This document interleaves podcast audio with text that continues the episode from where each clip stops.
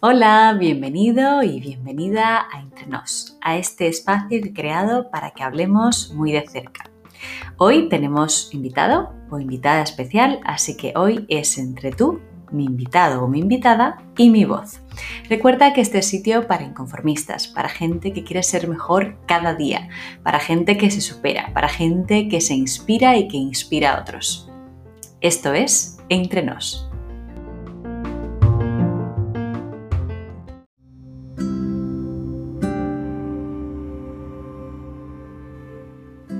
Aquí estamos una semana más, un miércoles más, por la tarde, por la mañana, por la noche, en el coche, en el autobús, mientras trabajas, allí donde me estés escuchando. Gracias por estar ahí, es un placer y todo un honor. Bueno, estamos en la semana previa a San Valentín, pero no te preocupes, que no vamos a hablar de, ese amor, del amor que nos venden en esta semana o que nos casi que obligan a sentir esta semana allí donde miremos, ¿no? Hoy vamos a hablar de, del amor a uno mismo, hoy vamos a hablar de yoga y por eso el, el título del capítulo es Love Yoga Self en lugar de Love Yourself, que no es más que amate a ti mismo y por qué eh, esa mm, similitud o esa analogía entre el amarte a uno mismo y hacer yoga? Pues porque para mí eso es el yoga. Para mí el yoga es, es buscarte para encontrarte, es, eh, es quererte, es mimarte, es darte cuenta de lo que sientes, es mm, buscar dentro y, tratar de, identificar qué, qué es lo que pasa y autorregularte a ti mismo.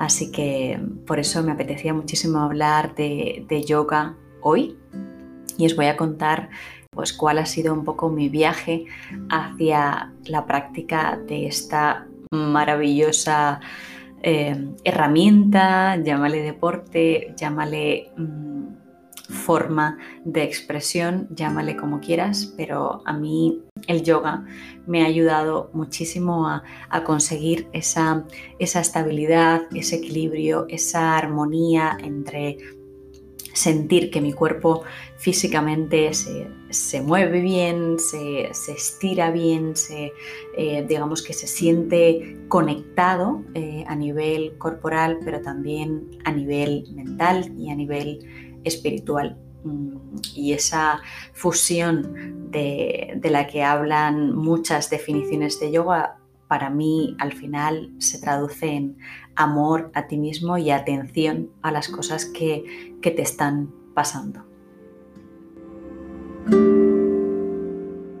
A mi vida el yoga mm, llegó hace varios años, mm, así que es verdad que no de la forma en la que está hoy en día, pero lleva unos años insinuándose de algún modo, pues la típica clase del gimnasio, algún que otro vídeo en YouTube, pero no es hasta el momento, mm, si no recuerdo mal, diciembre de 2019, cuando empiezo a sentir que tenía eh, un poco de ansiedad que se mezcló con un, problema de salud que al final terminó estando todo bien.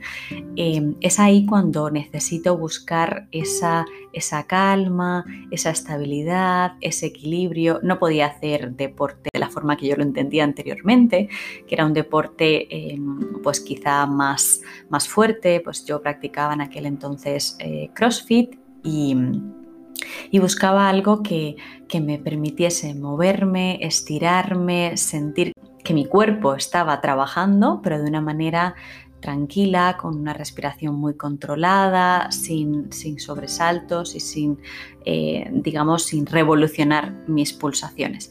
Y es ahí cuando empiezo a, practicar yoga de forma más habitual. Practicaba yoga al despertar, mediodía, por la tarde. Mm, varias veces en, semana. La primera persona, eh, digamos, que, me sirvió de referencia es una, persona que conocí por, por Instagram. Su cuenta de Instagram se llama Marina Buedo y en YouTube tiene dos canales. Un canal de yoga en el que practica distintos estilos y a distintos niveles y además eh, tiene un canal de meditaciones, eh, con lo cual pues una vez que yo aterrizo en su canal de yoga pues de, una manera eh, muy natural termino cayendo un poco en la tentación y, empiezo a meditar. Entonces, bueno, para mí el viaje hacia un poco esa conexión que, yo he experimentado gracias al yoga va muy, muy, muy unida a, las meditaciones y, por supuesto a, la guía de Marina Huedo. Entonces, empiezo con Marina Huedo y como a mitad de abril o así, si mal no recuerdo, yo estaba... Mm, bueno, estábamos confinados, eh, no un confinamiento total, pero bueno, prácticamente en Luxemburgo. Entonces, pues quería buscar un poco eh, unas clases que fueran guiadas y que de alguna forma tuviese un profesor que me, que me viese, que me pudiese corregir, porque claro, mm, de la manera que yo lo hacía con Marina Buedo estaba muy bien, pero yo no sabía hasta qué punto lo que estaba haciendo estaba bien o no, si yo me podía lesionar, en fin. Eh, es entonces cuando empiezo a brujulear un poco y a ver qué opciones hay y un día, sin, ninguna expectativa de, encontrar eh, nada, em, brujuleando por los stories de, Instagram, encontré una story de, María, una ex compañera de la universidad, que hablaba de una comunidad que se llama Yogi en Casa que además eh, la mamá de esa comunidad era otra ex compañera de, de la universidad, que bueno, actualmente se dedica al yoga, es profesora de yoga. Y bueno, la contacté inmediatamente y le dije, Marta, yo quiero empezar a hacer yoga de una manera más, más seria, en una práctica un poco más formal y me encantaría empezar contigo. Y desde entonces, desde abril de 2000 20 practico yoga entre dos y tres veces por semana con este eh, programa o dentro de esta comunidad que tiene Marta, que son pues clases guiadas por Zoom, en las cuales eh, pues el lunes digamos que tenemos una actividad un poco más física, los miércoles es una, clase de yoga más integral y los viernes para terminar la semana muy relajados y, de cara al fin de semana pues hacemos un, yoga más, eh, más tranquilo, más yoga yin eh, para los yogis que me están escuchando. Entonces, bueno, esa es mi, digamos, mi, viaje hasta, hasta hoy. La verdad es que estoy muy contenta.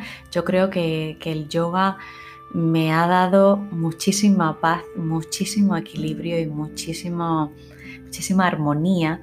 Eh, y a día de hoy, bueno, pues gracias a que conseguí ese equilibrio y que tengo eh, una serie de herramientas que he adquirido en los últimos meses, pues ya he vuelto a, hacer CrossFit porque creo que, bueno, pues puedo, complementar, eh, digamos que la práctica del yoga con un ejercicio un poco más, eh, que me revolucione un poco más.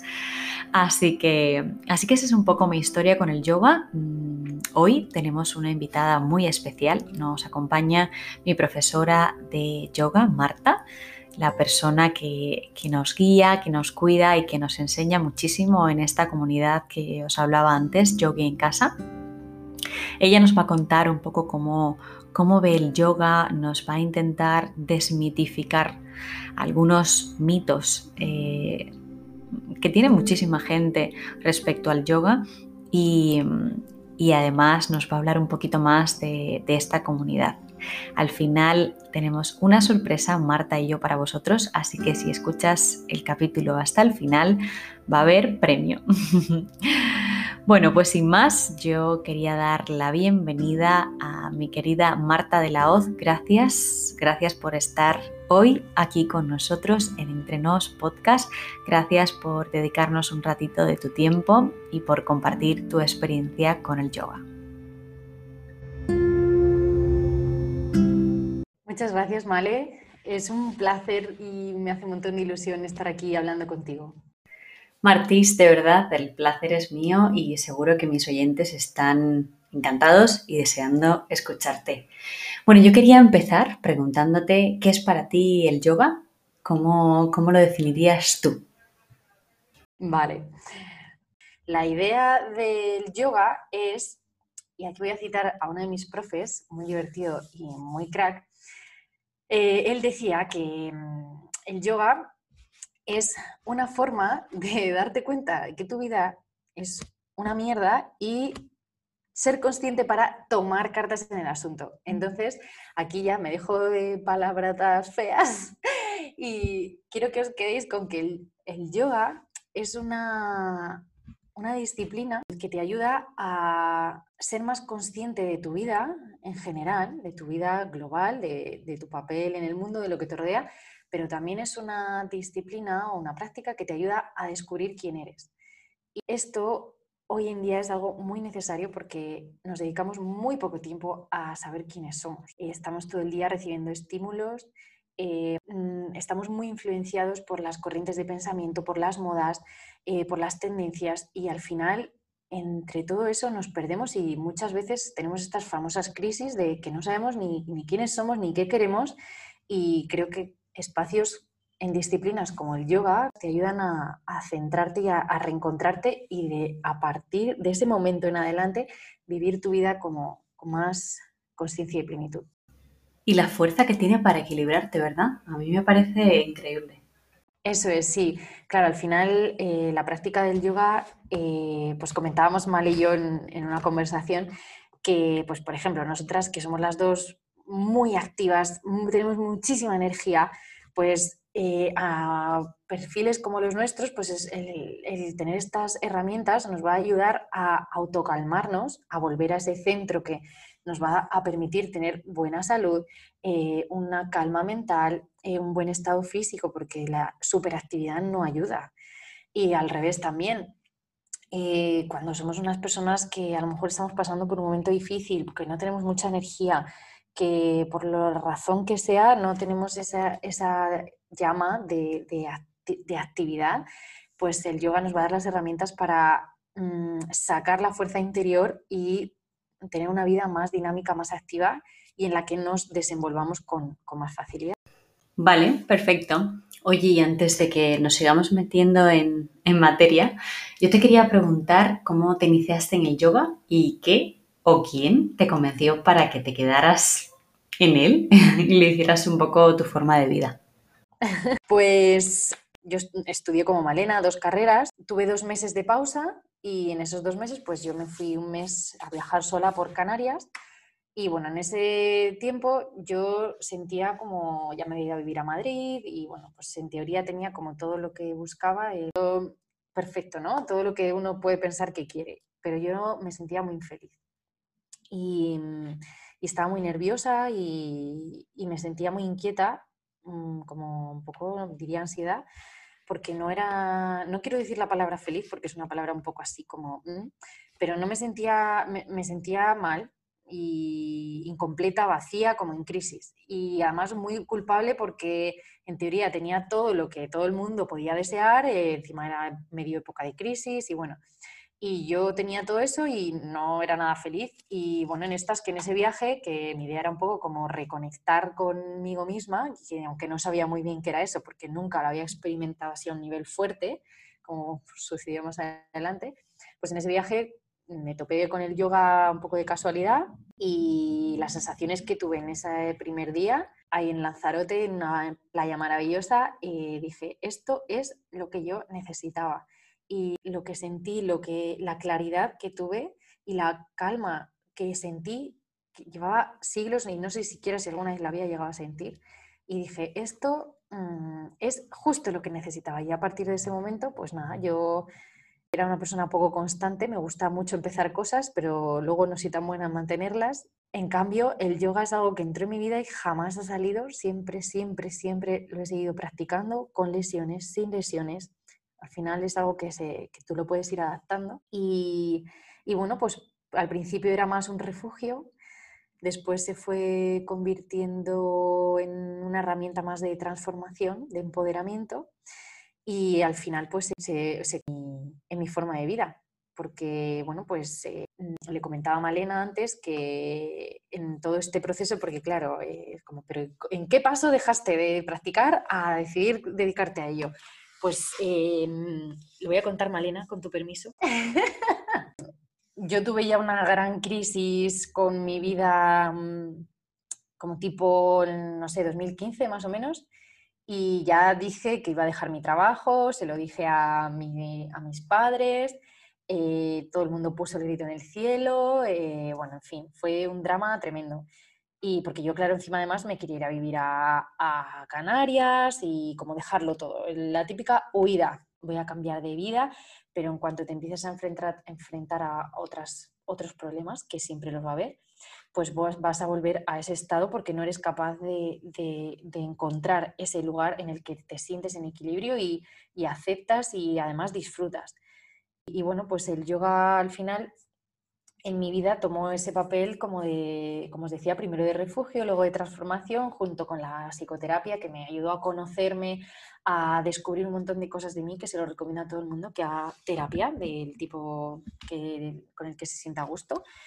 Y bueno, pues gracias a esta terapia y al yoga, eh, por fin me sentí a gusto en mi vida, en mi vida de Madrid, en mi vida trabajando en una multinacional y ahí fue en ese momento cuando dije, bueno, pues eh, ahora me siento a gusto, me siento feliz y plena y ahora sí, sigo teniendo el run run, ahora me siento bien para decidir. Y la decisión fue pues eh, dejar mi trabajo y, y, dedicarme a, compartir eh, todo eso que me había estado ayudando a mí durante tanto tiempo.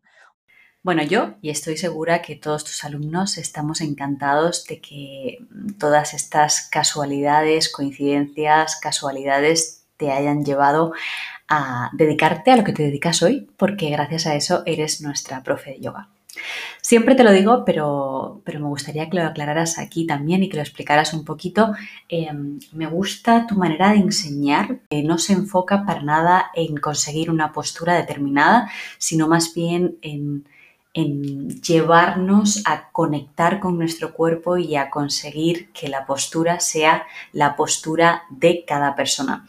¿Puedes explicarnos un poquito más este enfoque? Tenemos que aclarar algo para a lo mejor la gente que no esté tan familiarizada con el yoga, y es que el yoga eh, se, ha como se ha creado como un canon de qué es el yoga y qué personas hacen yoga y en este canon o en, este, en esta estética del yoga, eh, al final el yoga gira alrededor de una postura. Entonces, eh, a mí me da eso mucha rabia porque mm, vemos esas posturas súper difíciles que se supone que son yoga y para empezar, eso posiblemente, o sea, bueno, es relativamente yoga porque el tema de las posturas es algo bastante moderno, si nos remontamos a los orígenes del yoga. Y luego que ahí yo creo que perdemos totalmente el foco. O sea, una postura es algo estético. Eh, lo que buscamos en yoga no es algo, eh, no es imitar una pose, sino, eh, al menos en mi yoga, es mm, conseguir un objetivo, en el caso de, de asana, de parte física, un objetivo físico como puede ser, por ejemplo, pues liberar o estabilizar la cadera y eso lo podemos conseguir a través de ciertos, eh, voy a decir ejercicios, por no decirlo posturas, porque al final una postura eh, es una única. Y como dice Male, ¿no? lo de hacer tu postura tuya. Cada uno tenemos un cuerpo y conseguir ese objetivo que puede ser estabilizar tu cadera en la parte no sé qué, no sé cuántos, pues una persona por su morfología lo puede conseguir de una forma, pero otra persona no lo va a conseguir de esa forma, lo tiene que conseguir de otra. Entonces, la idea de, cambiar un poco el paradigma este del yoga y las posturitas es eh, conocer más el cuerpo.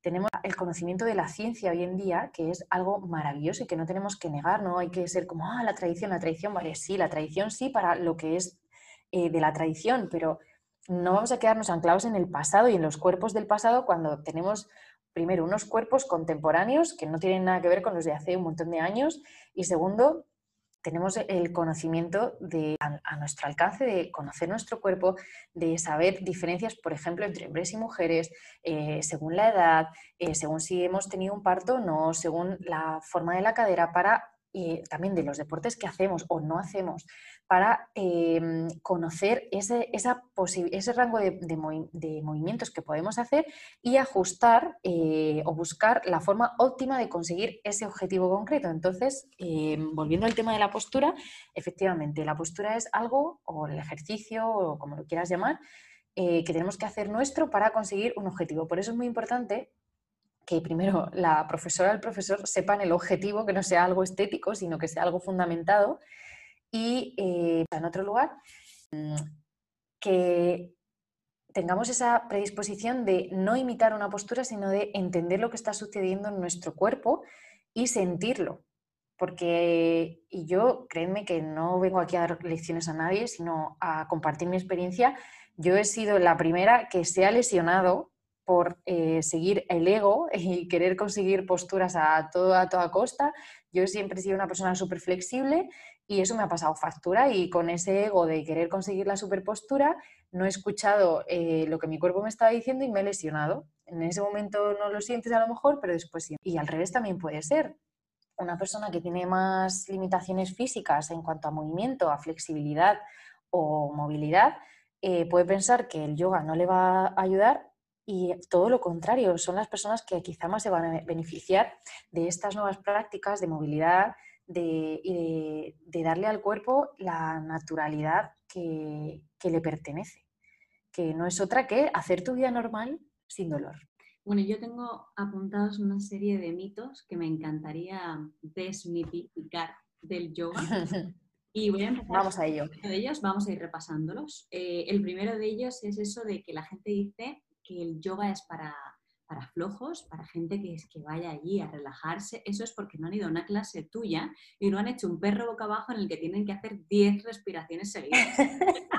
Te lo digo, una persona que hace CrossFit y que, un perro boca abajo y 10 respiraciones me cuesta un horror. Como dice Male, eh, el yoga puede llegar a ser muy intenso y aquí, a ver, tenemos varios estilos, varias formas de practicar, unas más intensas, otras menos, pero al final eh, da igual un poco el nombre que le pongamos. Eh, el yoga, por supuesto, no es una práctica que tenga como, objetivo único el entrenarnos. Si nuestro cuerpo no está bien, nuestra mente, nuestro estado no va a poder estar bien. Entonces, el yoga empieza siempre, al menos como el yoga que conocemos eh, en Occidente, sobre todo, por equilibrar el cuerpo. Y a veces eh, también hay que tener en cuenta que nuestros cuerpos pues están, tienen una vida muy sedentaria, que a lo mejor venimos de otro tipo de prácticas que desequilibran mucho el cuerpo. Por ejemplo, si yo solo corro, o si yo solo hago pesas, o si yo a lo mejor juego al tenis,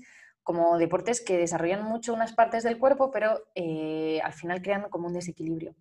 Entonces, el yoga, por supuesto, que al final tenemos un tiempo reducido y yo, por ejemplo, en mi caso como profe, pues intento que una de las clases especialmente a la semana sea como para trabajar y ejercitar el cuerpo, porque eh, el cuerpo necesita tener tono y si no tiene tono muscular, si no tiene eh, vigor, si no tiene irrigación en los tejidos, ese cuerpo no está saludable, está en equilibrio. Entonces, el yoga puede ser muy intenso, pero ahí ya es un poco dependiendo de, de, de donde te metas, ¿no? Y por supuesto, y aquí cuento un, ejemplo, yo daba clases a un chico que corría maratones y entrenaba todos los días en el gimnasio y claro, em, él me decía, Marta, o sea, se le caían las gotas de sudor y le hacía unos ejercicios que no eran especialmente difíciles. Se los hacía, por ejemplo, también a otra alumna que tenía que 70 eh, y algo años. Mm, y, él lo pasaba fatal en cuanto a esfuerzo. Al final no es una cuestión de, que sea de flojos o no flojos, es que cada cuerpo hay que saber dónde, dónde llevarle para trabajar y, el yoga puede ser algo muy intenso a nivel físico. Pues nada, eh, mito fuera, primer mito fuera. El siguiente, el siguiente sería bueno, la moda o, esto que se dice que el, que el, yoga es una moda y que va asociado además a, un patrón alimentario que, bueno, puede ser que si tú practicas yoga pues tienes que ser vegano o vegetariano o que además em, pues tienes que tener unas ciertas medidas y tener un cierto tipo de cuerpo y llevar cierto modelito por favor, eh, le doy la palabra. vale, pues aquí nos metemos con la sexualización un poco del yoga, por esa parte que comentas tú de modelito, de ese canon de mujer caucásica, delgadita, en forma, con un cuerpo estupendo y una vida súper guay en un lugar de la naturaleza seguramente, Bali es lo que te viene a la mente. Claro, eso, Bali, todos los yogis vivimos en sitios paradisíacos. Pues no, eso es mentira en cuanto a la parte física, ¿no? hay que tener en cuenta que el yoga se está sexualizando porque es algo que vende, es algo guay, es algo que atrae a las marcas y a la gente, todo el mundo al final como que se muchas veces es, culpa de, de, esos profes que muestran esa cara solo bonita del yoga. Y el yoga no es tener una vida ideal y ser un ser iluminado, para nada. Tú sigues siendo una persona absolutamente normal, con unos problemas absolutamente normales, simplemente pues tú te dedicas a compartir algo que a ti te ha ayudado. Vivimos en una sociedad absolutamente agitada y lo que vende es la vida en la naturaleza, en calma, e, es decir, lo que es difícil de conseguir más inaccesible eso no es real. O sea, al final em, el profesor de yoga no tiene una vida iluminada, ni la gente que hace yoga está iluminada. Eh, pues eh, tiene una vida normal, es una persona con problemas normales. Simplemente eh, es gente que reconoce esos problemas y que intenta aprender herramientas o tener espacios para conectar con lo que de verdad quiere, con esa claridad mental que te ayude un poco a elegir hacia dónde quieres ir tú. Que comentabas de la dieta, del estilo de vida, Mm, el yoga no es que tenga, o sea, sí que tiene como tal en la tradición un estilo de vida como prescrito que va un poco de la mano de la ayurveda, pero el yoga en sí no tiene por qué cambiar tu estilo de vida. Lo que inevitablemente va a hacer es que según tú te vas conociendo más, vas conectando más con tu cuerpo, vas encontrando más espacios para ser, para estar en calma, eso inevitablemente va a transformar tu vida porque te vas a empezar a dar cuenta de un montón de cosas que haces de las que no eres consciente que te hacen daño. Por ejemplo, pues ciertos hábitos alimenticios, ciertos hábitos, por ejemplo, de acostarte tarde o de el alcohol, esa necesidad supuestamente, ay, necesito eh, desconectar, pum, cerveza. Pues eh, de repente empiezas a encontrar que eso tiene otras consecuencias y que puedes encontrar eh, de otras formas ese bienestar que supuestamente buscas entendiendo que según te vas haciendo más consciente, pues evitas todo lo que te hace daño, ¿no? Claro, al final pues tomas decisiones más conscientes. Es un poco eh, esa idea, ¿no? De, de, uno tener más claridad mental, más conexión con su cuerpo y eso al final es lo que te va a transformar. No es tanto el que estés haciendo yoga como tal, como la palabra yoga, sino al final esa luz que te da sobre tu vida, esa, ese poder ver que qué conecta, qué, hace que tú eh, estés sin energía o qué hace que te levantes como una moto y ya directamente vayas a mirar el teléfono corriendo, eh, que te hace no dormir bien, que te hace eh, querer comerte ese cacho de brownie con la bola de helado. Todo ese tipo de, tendencias que son inconscientes y que no, aparentemente no controlamos y que parece como que nos apetece, pues te empiezas a dar cuenta de que eso tiene un patrón detrás y unas causas y unas consecuencias que tú empiezas a ver y a partir de ahí empiezas a tomar decisiones. Vale, me quedan dos mitos. Bueno, desde mi punto de vista y espero que desde el tuyo también. Em, uno es si el yoga es una religión. A mí me encantaría aclarar eh, esto. Yo, yo creo que no y me gustaría que lo explicases porque hay mucha gente que piensa que es una religión y por eso no practica yoga. Claro. Entonces, ¿tú cómo lo ves? ¿Por, qué diríamos no, no es una religión? Vale.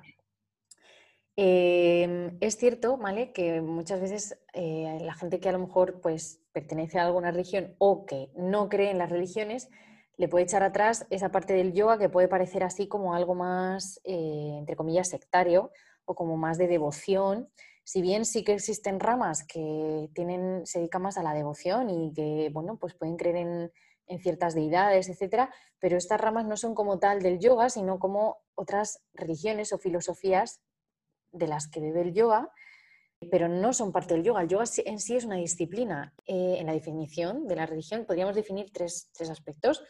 Primero, que plantea una, como una visión cosmológica de, pues, del mundo, de cómo se formó, etcétera, etcétera, eh, cómo se compone, cómo funciona. Por otro lado, te da unas guías de cómo vivir, de cómo gestionar tus asuntos privados.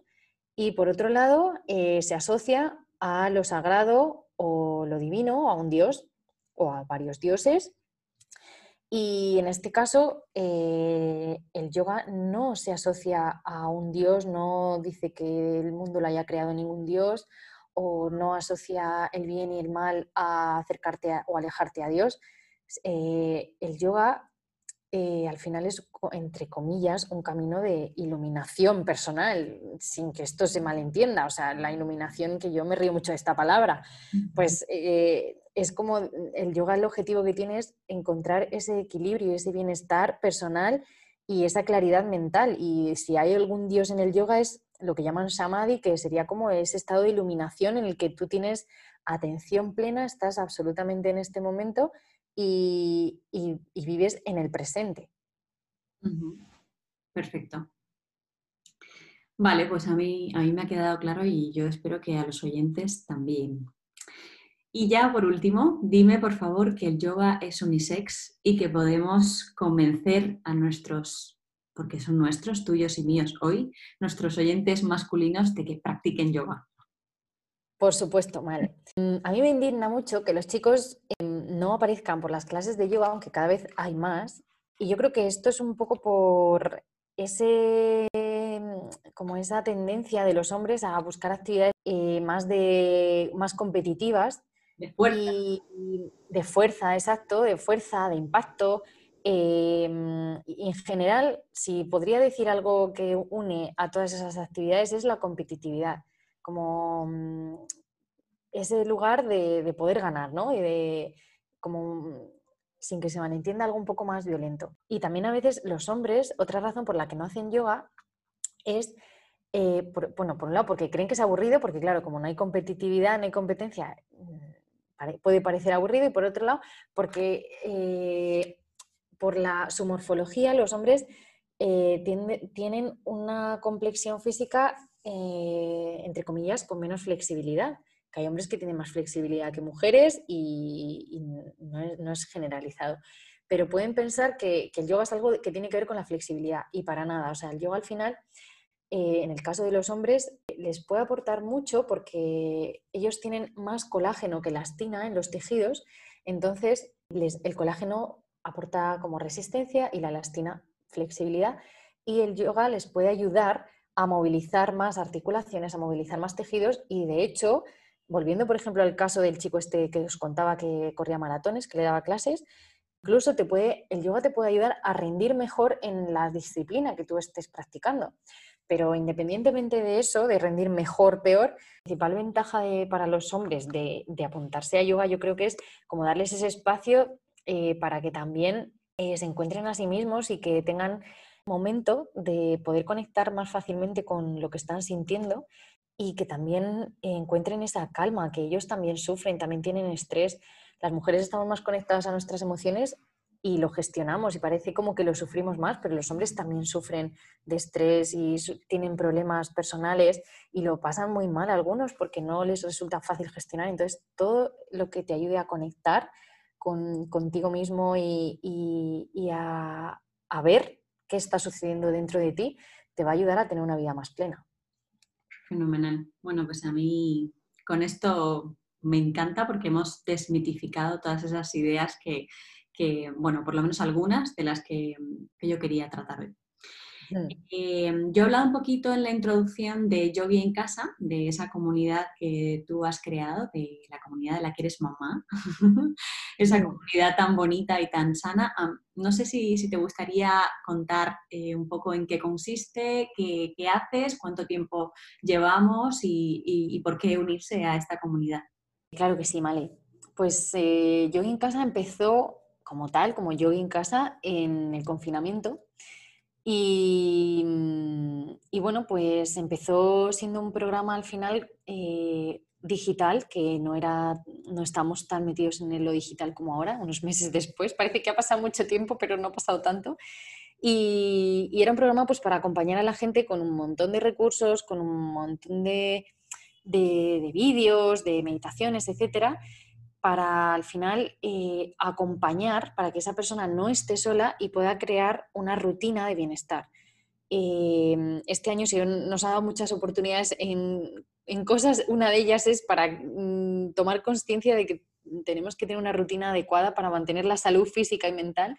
Y yo en casa al final lo que buscas eso es darte eh, las herramientas dosificadas, porque eso lo hemos ido gestionando según hemos ido desconfinándonos, eh, darte las herramientas asumibles, que no queremos aquí estar todo el día pensando en yoga, queremos tener una vida normal, pero pues, eh, mm, ofrecerte distintas clases con distintos objetivos de intensidad, de calma, de relajación, ofrecerte meditaciones, ofrecerte vídeos, reflexiones, recetas, al final pequeñas pildoritas, pequeñas cositas para acompañarte y poder crear una vida más plena, como de un bienestar natural, natural puro, dentro de la vida que tú tengas. Si eres una persona, una mami que acaba de dar a luz y estás ahí recuperando tu forma, pues también, o una persona jubilada, o sea, tenemos todo tipo de personas en Yoga en Casa y, creo que eso es lo que lo hace bonito, ¿no? Que es un método que, funciona tengas eh, la vida que tengas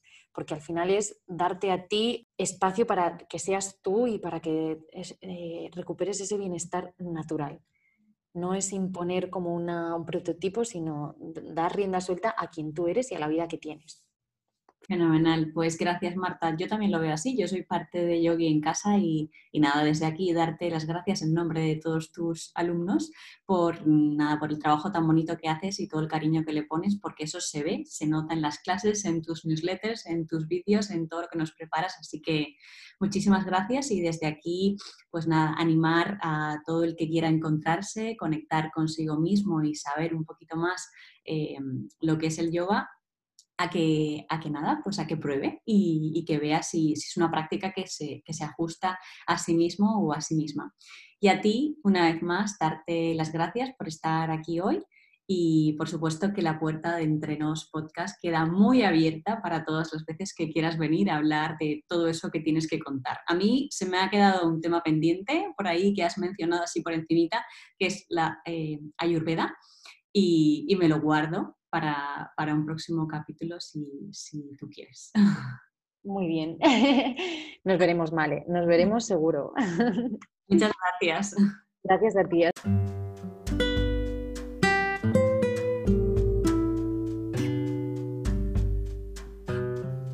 La frase del capítulo de hoy es, se enamoró del yoga, entonces se enamoró de sí misma.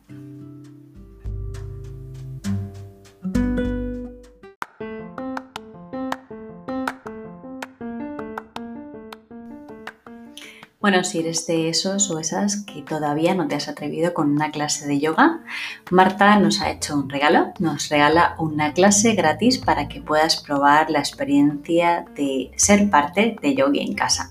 Puedes elegir si quieres una clase un poco más activa esto pasará los lunes. Si quieres una clase donde se haga un poco un yoga más integral los miércoles y si quieres relajación absoluta y estirar todo tu cuerpito, pues entonces los viernes. Puedes contactarme en mis redes sociales, entre.nos podcast, te pondré en contacto con Marta, o también puedes escribirle directamente en Instagram, la encuentras como arroba Marta de la Hoz Yoga.